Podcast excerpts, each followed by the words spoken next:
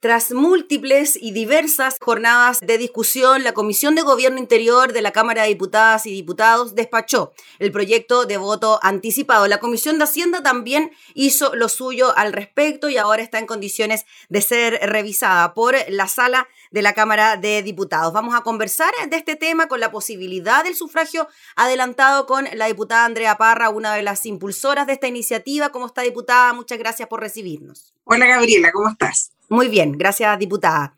Diputada, antes de entrar en el detalle de lo que ha ocurrido con la tramitación y las indicaciones del gobierno, me gustaría saber por qué para usted es importante que Chile tenga la posibilidad de realizar este sufragio de forma anticipada. Bueno, yo creo que eh, nuestra democracia ha tenido mm, dificultades muy sustanciales en el último tiempo en términos de que ha bajado fuertemente la participación ciudadana en los procesos electorales. La verdad es que hemos llegado a niveles críticos, creo yo. En algún minuto, digamos, en las últimas elecciones municipales tuvimos poco más del 35% de participación de quienes efectivamente pueden votar. Y eso debe ser eh, un llamado de alerta muy importante. Yo creo sin duda que eh, uno de los grandes errores que se ha cometido, digamos, en el Parlamento en los últimos años fue, sin duda, en mi opinión, volver eh, al eh, eh, salir del voto obligatorio y volver al voto al voto voluntario. Creo que eso fue un error y desde ahí en adelante lo único que hemos apreciado ha sido una caída muy sustancial de la participación ciudadana y por eso yo creo que tenemos que hacer todos los esfuerzos para cuidar nuestra democracia, para que no siga crujiendo. Y, de partida lo primero que hicimos fue, por supuesto, presentar la iniciativa del voto obligatorio, eh, cuyo, de cuyo proyecto es autora Joana Pérez y yo soy patrocinante. Y la verdad es que tuvimos buena acogida en su primer momento, tuvimos, eh, tú sabes, lo llevamos a sala, se votó en general y se aprobó. Pero lamentablemente la moneda estaba con calculadora electoral, sintió que no le convenía mucho, llama por teléfono a los parlamentarios de Chile Vamos y cuando tenemos que votarlo en detalle, eh, votaron todos en contra y por lo tanto finalmente el, el proyecto quedó ahí en stand-by. Entonces, por eso hemos levantado estas otras iniciativas, que son iniciativas que se han probado en, otros países en el extranjero ya con eh, excelentes resultados, que van destinadas a aumentar la participación ciudadana y porque además tenemos algunas deudas, digamos, con como Estado de Chile, con algunos grupos en particular que tienen derecho a voto y que no pueden ejercerlo, producto, ¿no es cierto?, de, eh, de que tenemos algunos errores legislativos, como son, por ejemplo, las personas privadas de libertad, a que eh, todas aquellas personas que están con eh, medidas eh, precautorias y que o con prisión preventiva, ¿no es cierto? Y, y, aquellas personas que tienen condenas inferiores a tres años, donde la Corte Suprema ya se pronunció respecto de que no han perdido su derecho a voto, que el Estado de Chile debe darles la posibilidad de que lo ejerzan, y que hasta la hora el, el Estado de Chile está en, un, en, una situación de incumplimiento de ese, de ese deber y por lo tanto esta era una de las alternativas, como también, ¿no es cierto?, la de voto postal que también presenté yo como autora. Diputada Andrea Parra, cuando se presentó el tema del voto postal, como usted lo había presentado, como ocurre en otros países, inmediatamente vimos quizá algún tipo de negativa por parte de los parlamentarios de Chile Vamos y también del gobierno. ¿Por qué cree usted que desde el Ejecutivo hay una especie de rechazo a que existan otras alternativas de voto más que el día de la elección. Estoy pensando en el voto postal, estoy pensando en la posibilidad de sufragar anticipadamente, porque si bien esto se aprobó y vamos a ir al detalle de lo que se aprobó, de todas maneras vimos que no hubo una disposición tan expedita por parte del Ejecutivo para tramitar este proyecto. Bueno, es súper eh, simple, digamos, calculadora política. Aquí la verdad es que todo nos hace pensar que eh, detrás de esta decisión está el presidente Piñera. Él, él ha estado muy preocupado de todos los temas electorales, ¿ah? de ordenar la primaria de Chile Vamos, de cerrar la lista constituyente. Le interesa mucho la próxima presidencia porque sabe que es el único legado que puede dejar un gobierno que ha estado, eh, que yo calificaría como un gobierno fracasado, porque eh, lo único que él aspira como presidente hoy día es que eh, lo suceda a alguien de Chile Vamos. Entonces, no quieren que, que, la gente vote porque le tienen miedo, digamos, a que se les desordene la cancha electoral, si hasta la hora les ha ido bien, digamos. Pero se pensará, diputada Andrea Parra, que si es que se dan estas posibilidades, el voto sí o sí va a ser de izquierda, por decirlo de alguna manera, ¿cómo anticiparse aquello? O sea, saber cómo va a votar aquellas personas, ese es el temor que podría sentir. Bueno, yo creo que sí, o sea, de, hecho ellos lo que hacen, digamos, en esta propuesta de voto anticipado como ejecutivo, eh, van en contra de todo lo que conversamos con los expertos electorales eh, respecto de los grupos a los cuales teníamos que estar focalizados para ampliar la participación. Y lo primero que colocan en su propuesta es abrir el voto anticipado para las Fuerzas Armadas, porque yo creo que lo que ellos suponen, pueden estar muy equivocados sin duda, eh, pero lo que ellos suponen es que ese grupo de electores probablemente es más afín a la derecha. Entonces, están en una pelea pequeña, están en una, en una, en una cuestión de calculadora política que a mí me parece fatal para la democracia eh, y, muy distinta a lo que la mayoría de la ciudadanía quiere, que es en definitiva abrir los espacios, digamos, de participación para todas las personas. Yo no podría atribuirme eh, que las personas que hoy día no participan pertenecen a determinado sector político, pero, pero, pero lo que ha calculado el gobierno es que hasta la hora con este reducido espacio les ha ido bien, si hoy día tienen presidente, tienen, están eh, muchos partidos políticos del oficialismo están sobre representados y seguramente les va a ir bastante bien en la constituyente también, porque logran en este pequeño universo de votantes eh,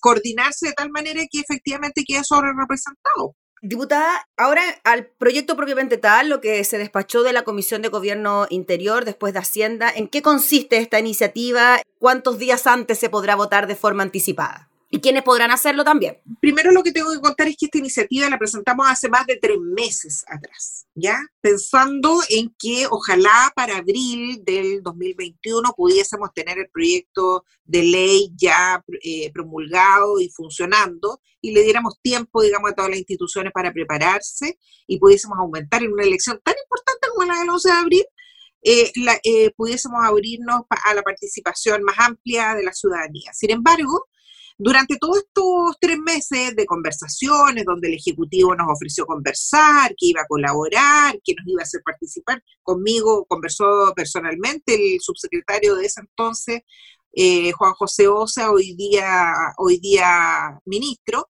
eh, de las Express, eh, invitándome a instancias prelegislativas, palabra que nunca cumplió, porque la verdad es que nunca, nunca, me, nunca finalmente esa invitación se concretó, solo tuvieron conversaciones con el CERVEL. Y fueron dilatando, entrampando, eh, hasta que finalmente la, el último día de eh, sesión legislativa de la Comisión de Gobierno Interior llegan con la propuesta. Tú sabes, ¿no es cierto?, que estos proyectos requieren del patrocinio del gobierno porque implican gasto fiscal. Entonces yo no puedo de manera independiente presentar todas las propuestas porque eh, no es posible, no, no, no, no me da la, las atribuciones, la, la, ley y la constitución. Mm. Entonces, eh, ellos llegan con esta propuesta el último día de la sesión legislativa, una propuesta muy distinta a lo que se conversó con el CERVEL y muy distinta a lo que conversaron eh, con nosotros y con artículos transitorios que eh, eh, permitirían la elección en abril, pero que ellos saben, ellos tienen súper claro que los tiempos eh, no dan Gabriela. Entonces, bueno, yo, yo la verdad es que em, yo y el resto de los colegas de Comisión de Gobierno Interior estamos muy molestos, la verdad, las cosas, porque sentimos que se nos tomó el pelo durante todo este tiempo. Yo bajé el proyecto de voto postal, eh, porque el gobierno no quiso, no quiso, no quiso, no, no, quería innovar. Eh, el voto postal estaba pensado particularmente, ¿no es cierto?, las personas con COVID que pudiesen votar desde su, desde su casa y en los chilenos residentes en el extranjero, pero ellos se cerraron eh, absolutamente a todas estas instancias de participación. Cuando se argumentaba en contra de ese proyecto se hablaba de posible fraude, que nosotros confiábamos tanto en nuestro sistema electoral que para qué meterle un elemento adicional que se podría prestar para algún tema de conteo, que pueda generar algún tipo de discrepancia. Era lo que se decía en ese momento, ¿no? Cuando se baja el proyecto, entre otros aspectos eso en realidad, Gabriela, no tiene ningún sustento, porque nosotros tuvimos a la academia, a los expertos electorales, tuvimos, digamos, pudimos hacer revisiones, tuvimos a la, a la propia biblioteca del Congreso Nacional ahí entregándonos informes, Eh, y la verdad es que el voto postal es uno de los votos anticipados, porque sí mismo es un voto anticipado también, mm. es uno de los votos más seguros que hay. ¿ah?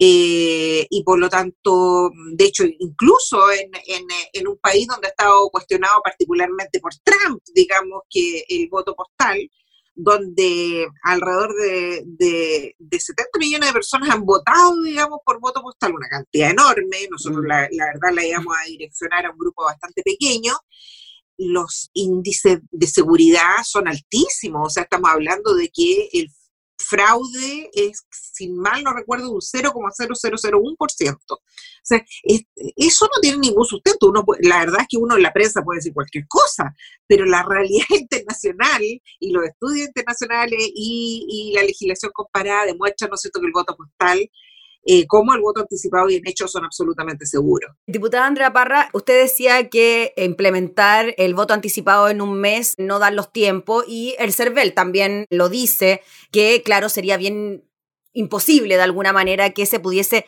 implementar con apenas un mes de preparación porque no podría garantizar un resultado confiable. ¿Usted coincide también con eso de que es bien difícil que se implemente para el 11 de abril, no? Bueno, hay que pensar que nosotros estamos en el primer trámite y que esto se dilató y se entrampó eh, porque el gobierno lo dilató y lo entrampó. Sí, aquí hay una jugada política, digamos, digámoslo con toda sinceridad, yo me hago cargo de mis palabras.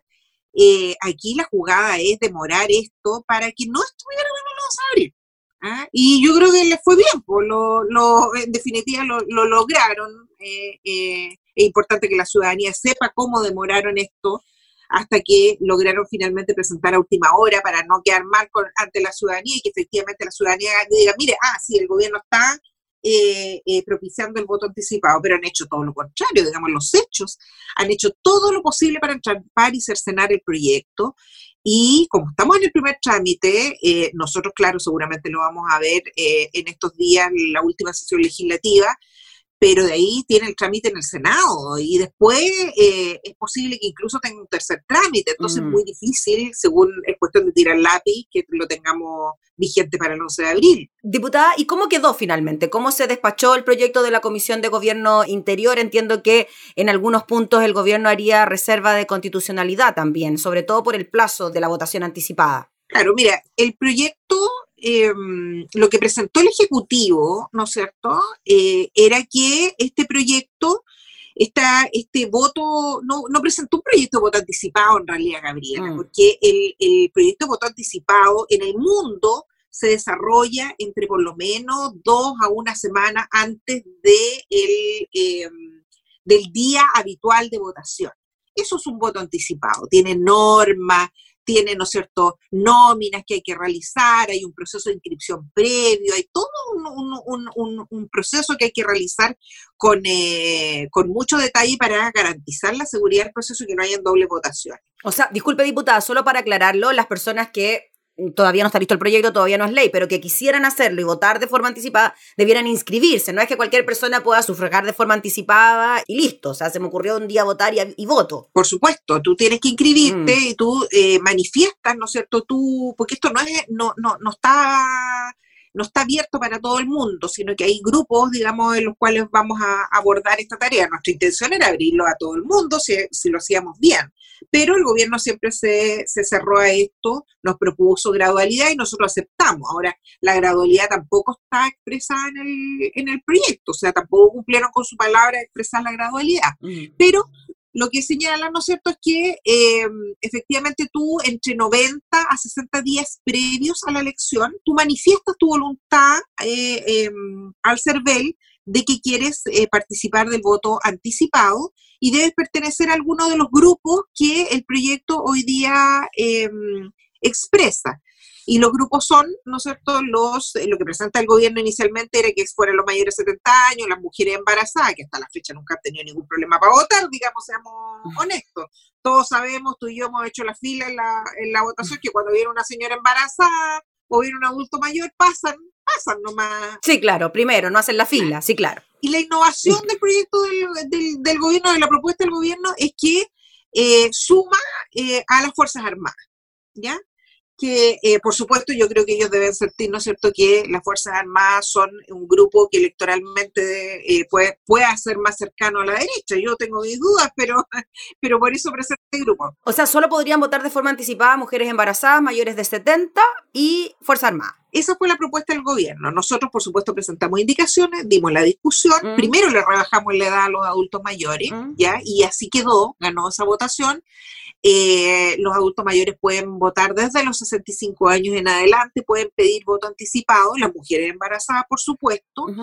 Eh, dejamos a las Fuerzas Armadas, pero también nosotros, nuestra propuesta incluía tres grupos más, ya que eran las personas privadas de libertad, porque te vuelvo a insistir, ahí hay un pronunciamiento de la, de la Corte Suprema donde el Estado de Chile tiene la obligación de eh, facilitar el voto de las personas privadas de libertad. Eh, presentamos las, las personas que trabajan fuera del área urbana y que tienen jornadas de trabajo especiales. Estamos hablando, por ejemplo, de los trabajadores de la minería, que tú sabes que semanalmente suben, digamos, a su faena y que muchas veces les toca votar en esa semana y no pueden bajar, digamos. Entonces, ahí tienen la posibilidad también de votar de manera eh, anticipada. Y las personas que por padecer una enfermedad no pueden acudir al local de votación y en esa circunstancia, el día determinado en esa circunstancia, ellos presentan un certificado médico y también pueden solicitar, digamos, el voto anticipado. Diputada, cualquier tipo de enfermedad. Cualquier tipo de enfermedad. ¿Incluido el COVID, por ejemplo? Lo que pasa es que aquí con el COVID no nos va a alcanzar, porque como tú, como tú bien me preguntaste delante, esto es una solicitud que se hace entre 90 a 60 días previos. Entonces, lo más probable es que no, mm. no pueda... Sí, claro, no entra ahí ese grupo porque es una enfermedad que va a estar más reciente, claro, sí, se entiende. Nuestra propuesta siempre fue que para las personas con COVID eh, aplicáramos el voto postal, ahí calzaba perfecto, mm. digamos, porque las personas no podían salir de su casa. Entonces, pero el gobierno no, no nunca quiso, digamos, mm. avanzar y en pro de avanzar al menos algo, de correr el cerco en algo, eh, nosotros decidimos eh, voluntariamente no persistir y no insistir eh, y trabajar en el tema del voto anticipado. De esa propuesta que nosotros hicimos, se cayó lo de las personas privadas de libertad, lo que, lo que menos se tenía que caer, porque digamos, el gobierno debiera tener una obligación moral mm. de cumplir con aquello. Se cayó, ellos no quieren, digamos, cumplir con el mandato de la Corte Suprema, y em, bueno, eso lo vamos a ver en sala. Yo, por supuesto, voy a reponer esta indicación en sala y quedó solamente, ¿no es cierto?, las personas que tienen jornadas especiales y las personas que eh, presenten certificados médicos por padecer alguna enfermedad. Perfecto. Diputada, y en cuanto a los días, a los plazos, que finalmente con cuánta anticipación se podrá emitir este voto. Bueno, la propuesta que presenta el último día el gobierno fue que eh, si el, eh, la jornada electoral normal se desarrollaba el domingo, eh, ellos proponían que fuera el sábado. Y la verdad es que eso, eso no es voto anticipado, eso es fraccionar mm. una elección para evitar aglomeraciones, digamos, no tiene nada que ver con voto anticipado. Y eso además era insostenible eh, porque evidentemente eh, tú tienes que, el CERVEL tiene que, una vez que la gente vota anticipadamente, generar nóminas de todos los que votaron anticipadamente, informarle al otro día a todos los vocales y a todas las mesas a nivel nacional quienes votaron, porque si no, eh, se puede Obvio. producir la duplicidad de votos. ¿Cómo vas a saber tú que esa persona votó ayer ah? y, que, eh, y, que, mm, y que hoy día no podría votar? Ahí tendría un fraude electoral. Entonces, la verdad es que era, era brutal esa, esa propuesta del Ejecutivo y la cambiaron el día martes porque en vez de que el sábado fuera el viernes. la verdad no tiene ningún sentido. Claro. Ah, imposible, y por eso el CERVEL ha sido tan tajante en señalar que es imposible que ellos puedan eh, eh, cumplir con esa propuesta del Ejecutivo. Si el Ejecutivo ha sido tosudo, eh, ha sido porfiado, no quiere, no quiere, no quiere, no quiere avanzar. Y yo te digo, yo a mí me da a veces un poquito de pudor ver al subsecretario de SEPREX, Mac Max Pavés, hablando eh, en, público y señalando, ¿no es cierto?, que ellos lo único que quieren es facilitar el voto anticipado, cuando en realidad la conducta es absolutamente distinta y lo que único que han hecho ha sido entorpecer y cercenar el proyecto original. Lo que quedó fue la propuesta mía, nosotros pusimos la indicación de que tenía que ser, que es lo que ocurre en todo el mundo, digamos, y lo que es un voto anticipado, teníamos que elegir un día entre el día 14 y el día octavo previo a la elección. Perfecto. Y eso finalmente fue lo que se aprobó. No se elige todavía el día, sino que se habla entre el día 14 y octavo solamente. Así es. Ese, esa es eh, la, propuesta, la propuesta nuestra. Eh, nosotros sabemos, digamos, que no fuimos específicos de señalar quién tenía la función de decidir quién... ¿Qué día? ¿Qué día, digamos? Pero, eh, bueno, sabemos que el proyecto está en su primer trámite y nosotros esperamos que esos vacíos puedan ser perfeccionados, ¿no es cierto?, en, eh, en, en el Senado, porque no nos podían pedir más, digamos, en un día, a tratar de arreglar una propuesta que no, que, no, que nos sorprendió muchísimo, digamos, bueno, evidentemente íbamos a tener algunos, algunos vacíos ya que mencionó al subsecretario general de la presidencia, Máximo Pavés, quien anunció la reserva constitucionalidad precisamente por esta indicación suya, dijo que los parlamentarios habían excedido sus atribuciones con esta indicación. ¿Qué le parece eso? Bueno, yo creo que lo que demuestra es que eh, la, la moneda lo único que quiere, ¿no es cierto?, es condenar a, todos aquellos que tienen la posibilidad de eh, eh, participar en, una democracia que ha estado crujiendo en este último tiempo, a que no participen, pues. Si eso es. Eh, el Ejecutivo no está haciendo ningún esfuerzo y está entorpeciendo y está obstaculizando este proyecto y va a hacer todo lo posible para que este proyecto no vea la luz, eso lo tenemos súper claro. Y eh, lo que yo le puedo decir al subsecretario es que nosotros vamos a dar la pelea, vamos a estar, si tenemos que ir al TC, iremos al TC. Lo que no puede ocurrir, eh, y que yo creo que es absolutamente inconstitucional, es que el gobierno, teniendo en sus manos la posibilidad de resolver algo que la propia Corte Suprema ha dictaminado y que el Estado de Chile está en incumplimiento, como es impedir el voto de las personas privadas de libertad, ellos se den el lujo hoy día de eh, de, de, no aprobarlo, de no respaldarlo y de no avanzar sencillamente porque han sacado la calculadora política y no quieren que estas personas voten. Diputada, bueno, quedan trámites pendientes en la sala, en el Senado, ya en el mes de marzo nos imaginamos se va a retomar esta discusión por allá y estaremos atentos a lo que pueda ocurrir de ahora en adelante si es que el gobierno cambia eh, sus disposiciones frente a este proyecto y si siguen existiendo modificaciones a la propuesta original, que ya de ella bien poquito queda en realidad.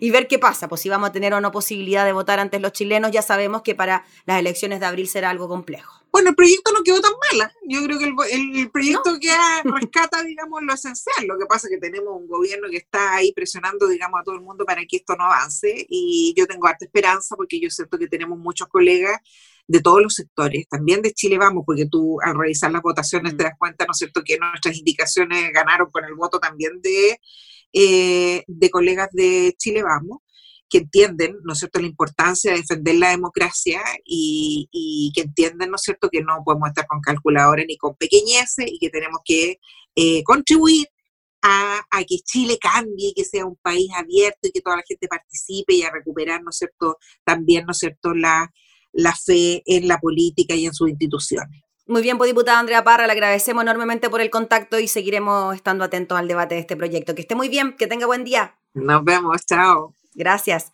Era la diputada Andrea Parra, una de las impulsoras de este proyecto que permite el voto anticipado en nuestras elecciones.